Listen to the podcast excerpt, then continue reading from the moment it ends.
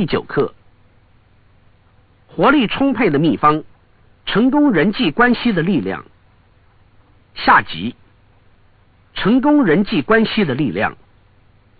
A 面开始。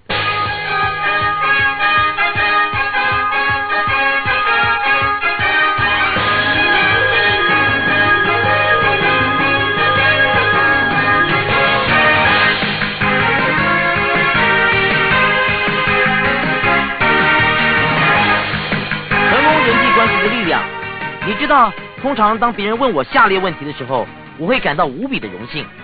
天哪，是什么让你的生活这么的顺利？为什么你能够这么成功呢？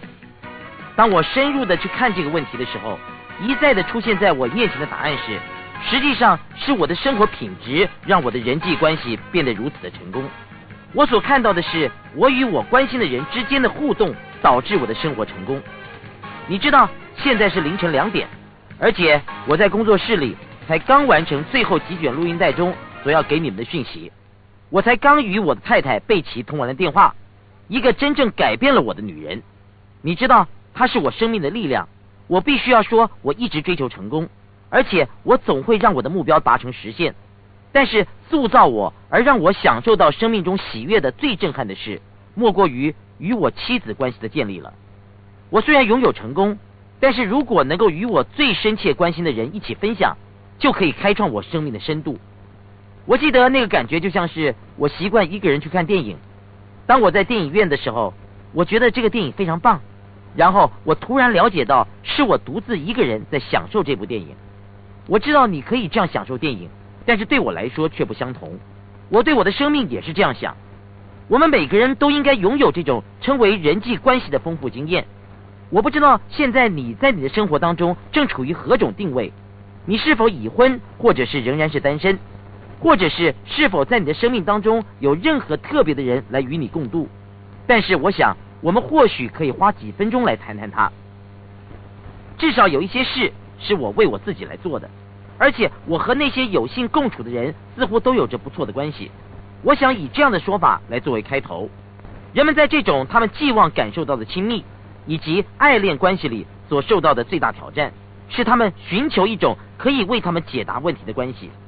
而事实是，如果你将发展一种关系来改变你的生活，改变你自己，或是你正在经历的事情，你就是在利用这个关系来拉拢你自己和你想亲近的人。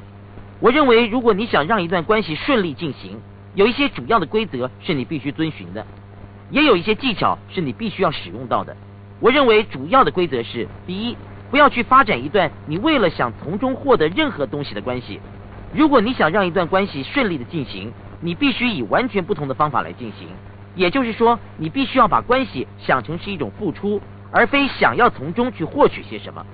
我这样说的意思就是，当你看着你一生当中最关心在乎的人，你就应该要想到，我要如何为这个我所爱的人付出。怎么样为这个人创造更多的喜悦、更多的快乐、更多的欢愉以及更多的爱？如果想要持续的集中于这个念头，为了要去付出，你必须要让自己处于爱人的地位。如果你总是用这样的态度去对待一段关系里的另一方，他也将会用同样的态度来回报你。你知道，你付出的将会被十倍的奉还。最棒的是能够与你亲密的人共同体验。另外，我还想告诉你其他的经验。当一段关系出现，你应当遵循持续而永不休止的改进哲学。如果你没有办法持续的改善你的关系，它将会变得更糟。因为很多人认为他们已经拥有一段很好的关系。当你把那种关系放在心中一个固定位置的时候，它就不会再变得更好了。因为它就好比在成长，你必须让关系成长，而且每一天它都应该要成长，否则它就会开始死去。你可能会说，那听起来似乎要下很大的一番功夫呢。相信我，那是值得的。我相信你的心里知道那是值得的，所以别让这些录音带只是用来听听就算了的工具，善用它。但是记得要不断的扩充它。在关系的领域当中，有许多不错的老师。事实上，那就是为什么潜能激发课程当中一个称为驱动力的特别版，也就是那卷访问许多出众人物的录音带。我选了三个你能够记得的受访者，其中一个是如何让身体更健康。而我访问了德帕克·克普拉博士，另外一个是如何让事业更成功，我访问了史蒂夫·科维，剩下的第三个提醒你，你一定要听的是提到关于关系的录音带。关于这一卷带子，我们为您邀请了两位男人来自火星，女人来自金星的作者约翰·葛瑞博士，以及如何表达爱的作者芭芭拉·德安琪拉。所以重点是你要扩充这些工具，利用这些工具，并不断的扩充它们，你就能够拥有你应该得到的富裕、爱情、热情以及人际关系，而且你能够让它持续下去。所以我要在这里谈论的话题，不只是如何让关系顺利的发展下去，还有导致大部分关系破裂的两个因素。因为我们都有跟某人触电的经验，突然间让人感到无法置信的兴奋以及吸引力。记得，当你第一次遇到吸引你的人的时候，你会想：你跌进爱河了吗？或许你是。记得你遇到这个人的时候，天哪，那个时刻是如此的令人难以相信。你会一直无缘无故的觉得很高兴。你会开始看到前所未见的事物，开始在车里唱一些无聊的歌曲。也许在半夜的时候，当你想到他们，然后你打电话给他，并且问你有没有想我啊？然后他说有啊，我很想你呢。然后你会觉得真棒啊！这种不可思议的关系就因此而产生了。但是经过几年之后，这种情形或许就改变了。或许几年之后，关系的强度就开始不如以往高，而渐渐的往下降。为什么呢？嗯，人生很长呢，很多人并没有注意到生活中有一种法则，而且那真的让他们受到很大的教训。原因是这种情形总是不知不觉的发生，我称它为熟悉法则。熟悉法则简单的说就是，如果你和任何事物在一起的时间够久了，你会认为有一点理所当然，而且很不幸的，我想这是人类亲密关系最大的杀手之一。你知道，我们都掉入了这个陷阱。刚开始的时候充满了火花。每一件事都非常奇异，令人完全无法置信。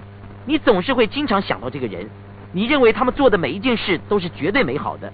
然后这种情形慢慢的走下坡，并不是因为你不关心，也不是因为你不再爱这个人了，而是因为你会不再做刚谈恋爱的时候所做的事，而让关系继续进行下去。你不再去维持这段关系了，你被你的工作给绊住了，被忙着赚钱以及开创你的事业，还有学习新的事物给牵绊住了。我不知道那是什么，但是这种事发生在大部分的人身上。我想确定的是，我的确在我的亲密关系上下了功夫，而且到目前为止我还蛮成功的。你如何确定你不会掉进这个陷阱呢？一种方法是，首先要去察觉这个陷阱的存在。察觉的功效会令人感到惊讶。察觉有时候可以补救事情，但是除此之外，我已经在事情对我的关系可能会发生的影响上建立了令人无法置信的感觉。换句话说，你必须要记得，不论在何时，人类都处在紧张的状态，会把所有发生于他们身旁、持续处于那种状态的每一件事都连接在一起。还记得我们谈到关于生气的事吧？嗯，详细说来，我们的关系发生了什么问题？刚开始每一件事都很美好，但是渐渐的，当他们在一起的时候，会遇到彼此处于其他的心理状态，像是或许他们感到困扰的事与另一方并不相关。或许是其中一方碰到一个很大的财务问题，或是对家里或其他的成员有情绪上的问题，或是母亲或是父亲其中一人去世了，那些经历上的精神创伤、痛苦以及沮丧，很不幸的会让他情绪紧绷，在配偶、男女朋友或是对你来说重要的人身边感受更深。很快的，那些负面情感会与关系中的另一方连接在一起。基于这个观点，当他们最后与那个人相处的时候。他们会开始有很差的感觉。记住，大脑是利用推理法则去做连结的。意思是说，当你在如此紧张的状态下，发生在你身旁的任何事，会和在近期内发生的事连接在一起，不论是对是错，或是冷漠、聪明与否。不变的是，负面的愤怒将会破坏一段关系，那是头号杀手。我这么说是什么意思呢？当人们在一起而发生争论的时候，如果是不把争吵解释清楚。他们就会开始把痛苦加在彼此的身上，而非快乐。当这种情况发生到一定程度的时候，我们已经走到一种称为沮丧的境况。在这段关系里，痛苦是多于欢乐的，而你的大脑会说：“我受够了。”这是什么意思呢？举一个例子，假设一对夫妻在吵架，那是一个非常激烈的争吵，而且他们的情绪开始扩张。你曾经注意过，有时当你陷入紧张情绪的时候，它是怎么开始发展的吗？事实上。你是不是曾经陷入让自己情绪激烈的争吵中，而你忘了为什么而吵，但是你却知道你必须要赢？记得这种时刻吧。这种情况的挑战是，当我们把越来越多的情绪放进这种状态中，我们会想要让自己感觉越来越强势。很快的，我们可能会做出或者是说出将来会后悔的事。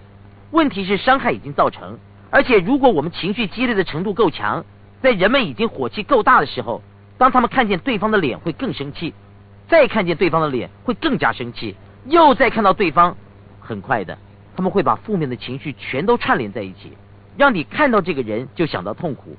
这种情形通常不是隔夜就发生，而是多年累积下来的，或是一个接着一个经验累积出来的结果。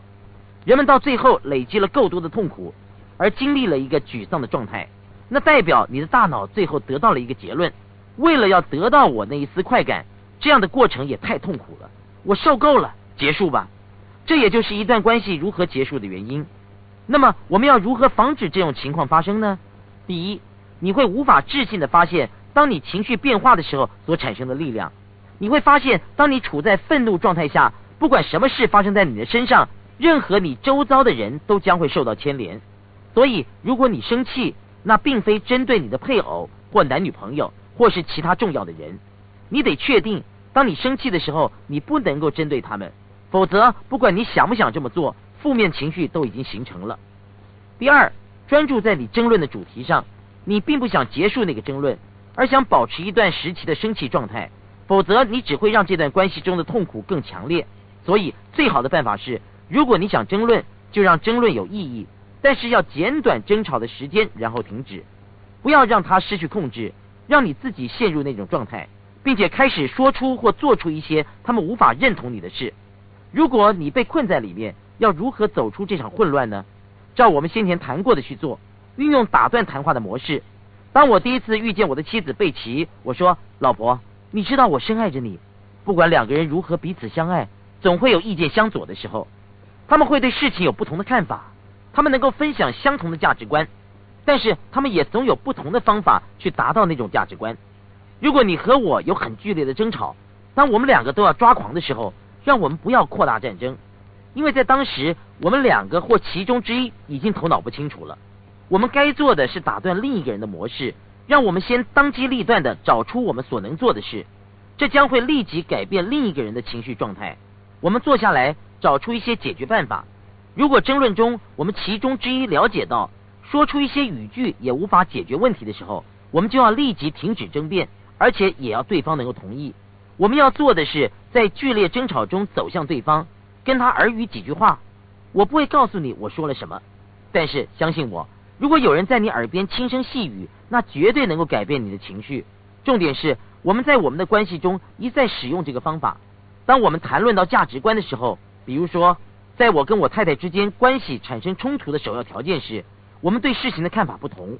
你想起来了吗？他的想法是你不应该提高音量，我的想法是你不能够离开这个房间。我们达成协议，我不会大声吼叫，他也不会离开这个房间。我记得有一次，他做了某件让我生气的事，以至于我很生气，也提高了音量。他立刻就起身离开了房间。我对他大叫说：“你说你不能够离开这个房间。”当我对他大吼大叫的时候，已经违背了我们的协议。但是有趣的是，我很生气，所以我追出去找他。你知道吗？我们家很大，有三百多平，而且家里只有我们夫妻俩，所有的灯都关着。我四处查看，想找到他，但是我越来越生气，因为我找不着他。最后，我转向阴暗的长廊转角，刚垂着头走进长廊的时候，门后突然转来“嘣”的一声，我跳起来，大约有四尺高。啊！转过头来，我发现我太太坐在地板上，哈哈哈的笑着。现在你们听到一个新的故事，重点是我的身上充满了肾上腺素，生气不起来了，我也开始笑了起来。如果你想让你的关系顺利，就学习如何打断另一方的模式，也学着打断会让彼此感觉无聊的模式吧。你看，如果你一直重复做同样的事，你将会日复一日的过着完全一样的生活。喂。你讲的是如何增进彼此关系，就照这个方法去做吧。这是最快速的方法了，不是自然发生的，对你们的关系来说一点也不新鲜。但是如果你们两个持续的打破彼此的行为模式，寻找独特的方法带给对方惊喜，与对方玩乐，与对方灌注兴奋、新鲜感，你们的关系就会得到力量。贝奇与我就是这样做的，这就是关系发生的不二法门。你必须要尽力去做，并非只是尝试，而要尽全力。换句话说，要是嬉戏的，要能够集中精神的，你在生活中的重要义务是要有足够的关心，有足够的承诺，用某种方法来沟通，和那位你关心的人创造出一种生活方式，这样就会让生活充满冒险性，充满乐趣。当人们发现他们的关系有问题的时候，大部分的人会怎么做呢？我要顺便一提的是。这种关系中的问题总会导致一个结果，只要他们一想到这个人，他们就觉得生气，他们对他们感到失望，对他们感到愤怒，他们并非在做他们想做的事，他们对这个人有很多的负面联想。通常，如果是有人对他们的先生或太太、男朋友或是女朋友撒谎，那是因为他们现在已经习惯于关系刚开始的时候那个情形，他们再也无法回到那些美好的情境，他们感觉到的只有负面情绪。而且他们转而去寻找其他人以获得新鲜的感觉，那些人和他们还没有负面的情绪连结，所以这就是为什么很多人会试着去寻找另一个对象来解决他们关系里的问题。这就和每当事情无法顺利进行的时候就换工作的人没什么两样。这种方法的问题是，当你离开这段正在进行中的关系而去寻找下一个新的对象的时候，你会碰到一个问题，这个问题会一直停留在你身上。而当你带着这个问题的时候，同样的事件会再度重演。你必须要学习从自身来解决这些问题，创造一套每天与他人增进亲密关系的秘方。不论你是跟谁在一起，那都是让关系顺利进行的唯一方法。破坏关系的第二件事情是不持续的去想出吸引你另一半的点子。那是什么意思呢？也就是说，世界上的每个人都有让他们感受到爱情或是吸引力的独特方法。当关系开始的时候，我们会尽其所能的去取悦另一方，所以我们会去搜集所有的点子，我们会做很多让他们觉得被我们吸引以及爱恋的事。但是我再重申一次，当时间继续进行，我称它为示爱阶段。在恋爱刚开始的阶段，你有着不可思议的活力，你似乎甚至不需要工作。但是当你远离示爱阶段的时候，你依然还是爱着这个人，但是你还会用同样的精神来专注在这段关系上吗？对大部分人来说，答案是否定的。事实是，他们仍爱着这个人，但是他们却不再用同样的方法来表达了。换句话说，当你处于示爱阶段的时候，你会怎么做呢？你借着带他们到某些地方，送东西给他们，深情款款的注视着他们，来表达你的爱情。你也会告诉他们你有多爱他们。你会用各种方法来告诉他们，用尽各种你所知道的方法，而且你还会抚摸他们每个地方。现在有三种方法来告诉某人他们是被深爱着的。有趣的是，我在关系方面所做的研究一再的显示出，人们我们所有的人都有让我们感觉到深情的特殊触点，而且每个人都不一样。换句话说，有些人需要别人把对他们的感情表现出来，才能够感受到那股浓情；或者需要别人送他们礼物，或是带他们去不同的地方，或是用深情的眼睛注视着他们。而且世界上再也没有任何方法可以比这种方式更能够创造爱意了。对其他人来说，你可以向他们表达你对他们的爱一整天，你买礼物给他们，注视他们的脸，对他们和颜悦色，但是那并没有任何意义。他们会说这样很好啊，但是他们真正想要的是听见你的爱意，他们需要你用某种音调、节奏以及方式说出“我爱你”，除非你亲口说出来，否则永远都没有用。但是对另外一些人来说，你可以整天告诉他们你爱他，他们会说嗯真好，你可以表达出来给他们看。但是除非你用一种很特别的方法去抚摸他们，他们永远不会感受到你深深的爱意。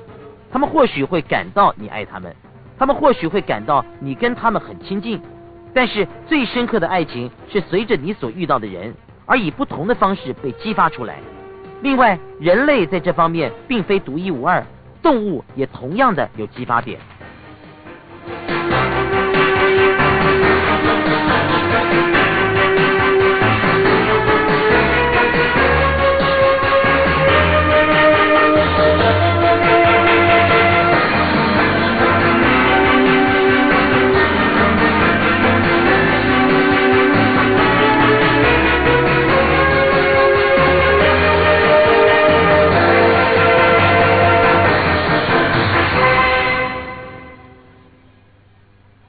以上 A 面课程结束，请继续收听，谢谢。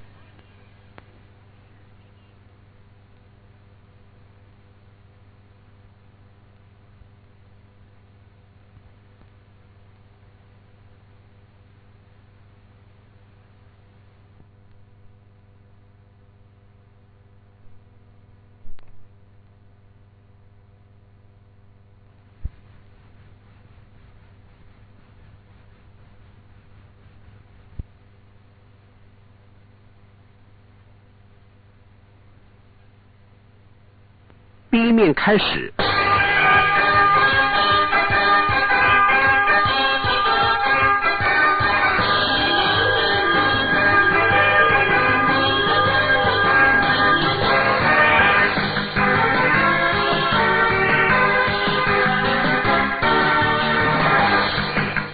这个研究已经进行很多年了。到底是什么引发了某些特定动物或者是人类对于彼此有爱意的回应？例如，在动物界中，雌火鸡是最具有母爱的动物之一，它们对于下一代的关爱更甚于其他的动物。研究人员想要找出是怎么样的因素引发这种情愫，他们的假设在于观察小火鸡如何引发雌火鸡这样的母爱。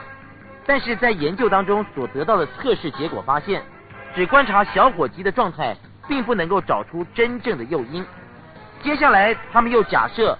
可能是小火鸡对于母火鸡的触碰结果，但是却发现这也不是真正的原因。于是他们猜想一定是由气味所引起的，结果仍然不是气味的原因。他们最后发现引起母火鸡有这种母爱的原因，正是小火鸡所发出的声音所致，就是那种简单的滋滋的声音。事实上，这是在火鸡群中一个非常有力的影响因素。你可以拿一只填充的臭鼬玩具，请记住。在野外，臭鼬是火鸡的天敌。拿一只填充的假臭鼬，用一根绳子绑住，将它往火鸡群那儿拉过去，火鸡会将它撕成碎片。然而，如果你在假臭鼬身上放进一个录音机，发出小火鸡的滋滋的声音，母火鸡就会开始把母爱施展在假的臭鼬身上。这就是火鸡的特性。这是开玩笑的话。事实上，火鸡并不是动物界仅有的具有类似反应的动物。例如昆虫，甚至也有其特殊的诱因而得到类似的结论，所以并不是只有人类才具备了像这样的一个情愫。重要的是，你应当要知道去使用并且强化这样的关系。让我问你一个问题：记得我们前面说过的，刚开始发生关系的阶段称之为热恋，你会做什么让对方知道你爱他？你会尝试各种方法，还记得吗？你会试着表达，告诉对方，并且触摸其每一个地方。尽管时间飞逝，你还是爱他，但是你仍然能够像以前那样的对待他吗？大部分的人的回答都是否定的。谁的示爱策略？你已经对那个人表达你的爱意了吗？换句话说，你找出怎么样让他们感受到爱意的方法了吗？或者你假设他们对于爱的感受和你的方式是一样的吗？他们都是用同样的方法引发爱意吗？大部分的人会回答说不知道。结果会怎么样呢？在一段关系的开始，你会无所不用其极，所以你会让双方都感受到爱。平均来说，你涵盖了所有的基本条件。举例来说，你有一个视觉上的示爱策略，你会怎么样试着向对方表达呢？你会用你所得到爱的方法去表示，对吧？所以你可能会买一些好的礼物送给对方，带他到一些不错的地方。你用真爱的眼神看着对方，假设对方已经完全感受到你的爱意，某一天。这个人可能会对你说：“你知道吗，亲爱的？我很想告诉你，我不觉得你真的深爱着我。”你会说什么？你在说什么？我带你到每一个美好的地方，看看你手上的戒指，这不叫做爱的话，那什么叫做爱呢？他们会说：“没错。”但是你从来没有对我说过你爱我。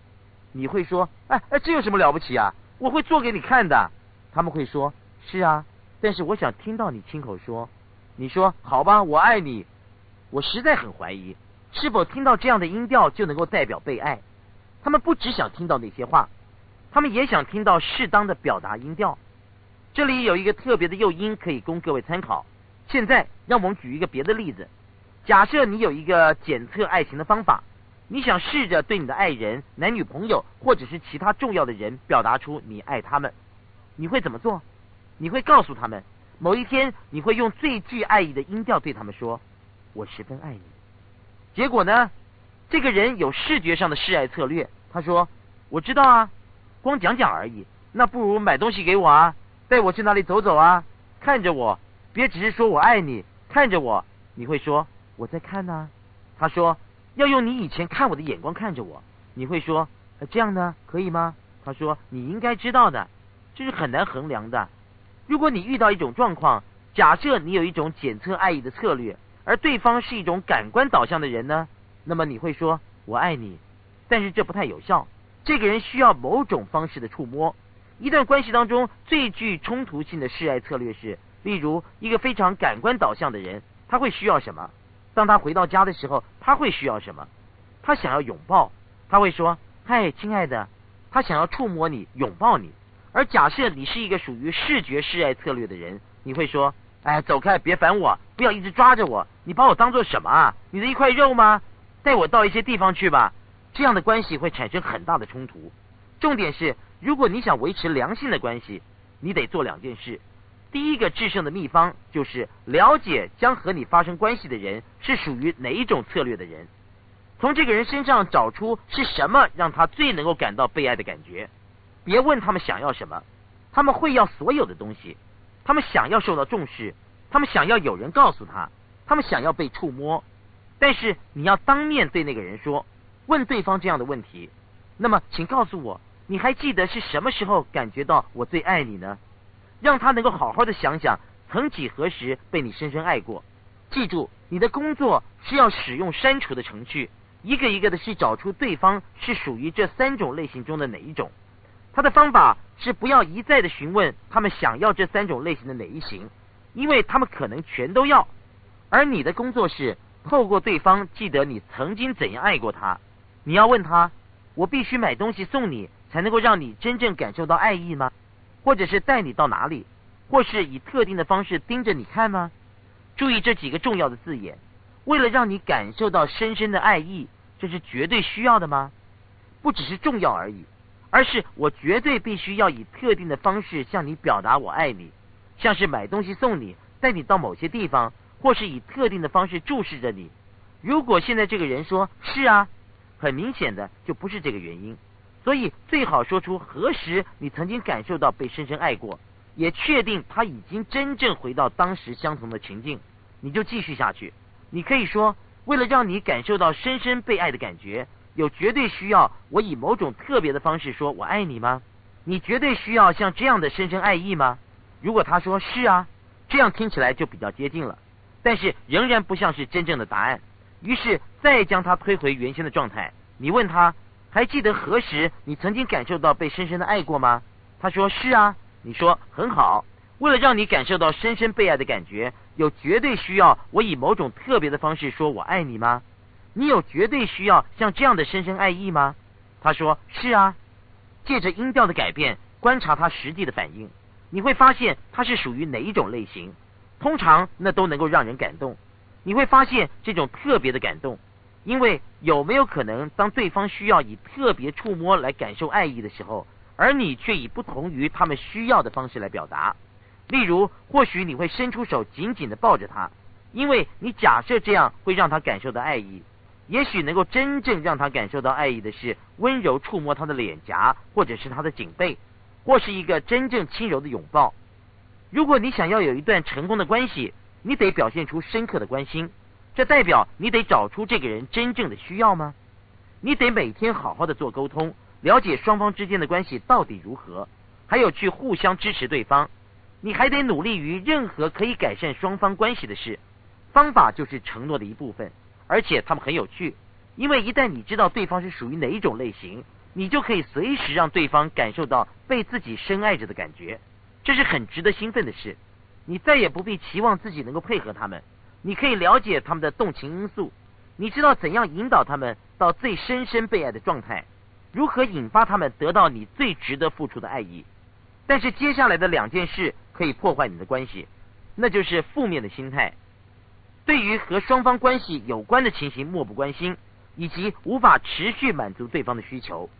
此外，维持吸引力的方式也是一样。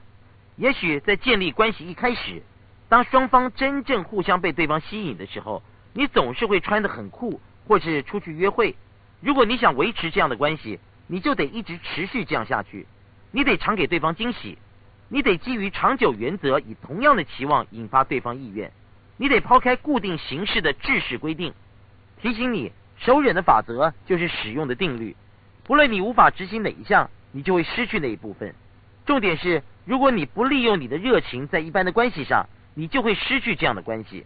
而再去寻求一个新的关系，也不是解决之道，因为你还是会重蹈覆辙，你还是会有初步的热情，然后你还是会走回原点。解决之道则在于你能够找出一辈子长久策略。如何强化你的关系品质？先从这两个地方开始。那么你该怎么做呢？我要告诉你，我和我太太之间的方式。每天在一定的时候，我们会有效持续的问对方如何使我们多爱对方一点。我们会很大声的问，我们互相对看，并且说相同的话。我为什么能够这么幸运的和你在一起呢？我不知道我们讲这样的话多少次了，但是我们一定每天会这样说。如果我们在一起，可能一天就会讲好几次。不论环境如何变化，现在想想看，我是何其有幸的能够在生命中拥有你。它的前提是要真心的感到，我是如何难以置信的非常幸运的拥有你。我看你的脸庞的时候，就会感受到这样的感觉；我看你的脸庞的时候，就会感受到这样的感觉；我看你的脸庞的时候，就会感受到这样的感觉。这会让对方完全感受到被爱，这会让对方更爱你，他会回馈给你。现在你正在这个不可置信的循环中，纯真深刻的热爱，这样的爱会建立起来，每天多一点爱意，因此就会很高兴看到对方。很快的，当你看到对方。你就会感到很棒，看到对方就感到很棒，这就是你让关系成长的利器。你在创造的时刻进行工作，这就是让我们关系成长的秘密所在。我的意思是，我相信在我们生命的最后，我们将不会完全记得在我们生命中发生过的事情，但是我们一定会记得生命中某一个时段、某一些重要时刻的某一种深情。我也知道，我和贝奇一直以来都会把时间拨开。在每个星期、每个月份当中，我们会一起做特别的事。我们只挂念着彼此，度过特别的时刻，特别有趣的事情。事情简单的没有任何理由，就只是这么自然的发生，就如同徜徉在海滩上，在夜晚时分漫步在月光下，就好像过去在恋爱的时候所做过的事情一样。还记得这些事吗？你为什么不能够持续这样做来保持爱情的长久呢？这是一个很好的概念。你一直很主动的找寻创新的方法，使爱情保鲜，这就是你使这样的关系保持长久的原因，并且能够使你的关系发生正面的效果。为你希望在这样的关系中想得到的事物付出。如果你想得到尊重，你得先尊重对方；你想要得到爱，就得给予对方爱的语调。不要说他得先给我热情，我才要付出热情。你要先付出热情。如果你真的愿意达到这样的境界。你的工作就是付出你所想要得到的事物，你会发现你将会收到所有你付出的代价，但是千万不要陷入要求对方先做的圈套，然后才要付出承诺。我想这是我最后能够对你说的话。如果有任何伤害夫妻关系的原因是什么？你会害怕有一天这样的关系会结束吗？有的时候，人们因为不懂如何维持现有的关系，而眼睁睁的看着关系结束。而不懂得如何找出恶化的原因，是导致结束的原因之一。这对婚姻关系是一种很大的伤害。贝奇和我在关系刚开始的时候做对了一件事情，那就是我们可以来回的检讨。我们会偶尔靠近一点，偶尔远离一点，因为我们在乎。天哪，还好我们有这样做，否则后果不堪设想。天哪，还好我们一路走来，终于克服了障碍，最后我们终于坐下来了解我们之间的努力。我们说。看呐，让我们当做这样的关系会永久的持续下去。我们来决定，当做这会是真的，我们便能够好好的享受今天。另外，不管双方的争吵是否多么的紧张，不论发生了什么事，我们绝对不要用结束关系，也就是离婚来威胁对方。因为如果是你以此来威胁，你就是在制造可能结束关系的机会，就好像把你的手放在核子武器的按钮上。也许你只是想威胁。但是某一天，你可能会意外的按到了那颗按钮，你们之间就完蛋了。听我说，一段关系的品质来自于你的负责与承诺。虽然生命当中任何有价值的东西都来自于绝对的承诺与负责，但是很多人会想：天哪！如果我对这样的关系加以承诺与负责，我就会失去自由。听着，只有对一种关系持久的承诺与负责，你才会感到真的自由。约翰日和达在他的书中《相处的秘密》写着：双方的承诺是每个长久关系的基础。如果你要维持你的关系长久，第一，你要了解这对你的生活长远的快乐有多么重要，这是生命的根基。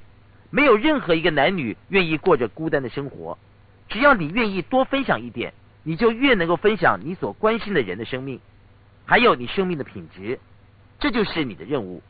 拿出你的成功日记，并且开始你的作业。我要你做下列的事情：第一，如果你还没有准备建立一个关系，帮你自己一个忙，找出你到底对这样的关系想要到达哪一种程度。这就是我找到梦中情人的方法，这也是你如何找到你梦中情人的方法。我写了五页，这样的人应该具备哪些条件？心理上、情感上、社会地位上、心灵上、智慧上，甚至是肉体上，还有他长得如何，所有和他有关的事，我都详细的记载。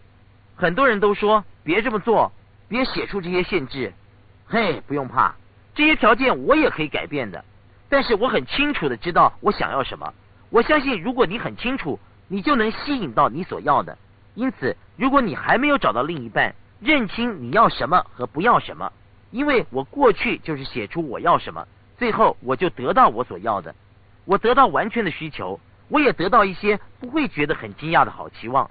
我所学到的是把它们加到我的名气中，并且回顾我的名气里面也有一些我不想要的关系。我想要在脑中有一个比较明晰的影像，那帮助很大。第二，如果你已经有了另一半。这也许会有帮助。你想要的关系是什么样子，而你不想让你的关系变成什么样子？换句话说，找出那些是你想要的关系，可以让你感到快乐的，让你能够以有效的方法可以加强你的关系而有所贡献。列出一个明细，列出你可以强化或改进关系的方法。你晓得，贝奇和我称这个名气为晚间约会。我们每个月会找机会晚上出去。晚上出去外面用餐，或者是从事其他的活动，由对方决定去哪要做什么。他总是能够给我惊喜。另一个人只要表现出很信任的样子，这很有趣。我们会做很多事，像是去看卡通片、看表演，搭乘我们的直升机到洛杉矶的海岸上。我们也可以一起去看轻歌剧《孤雏泪》，这具有绝对难以置信的力量。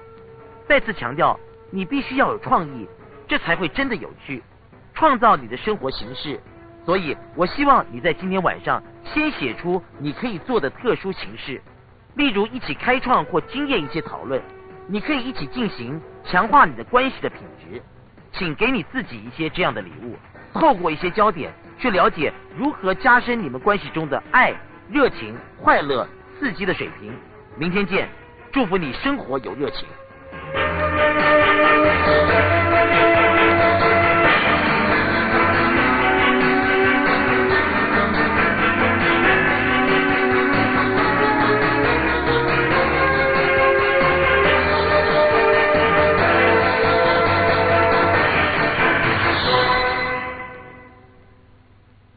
以上 B 面课程结束，请继续收听，谢谢。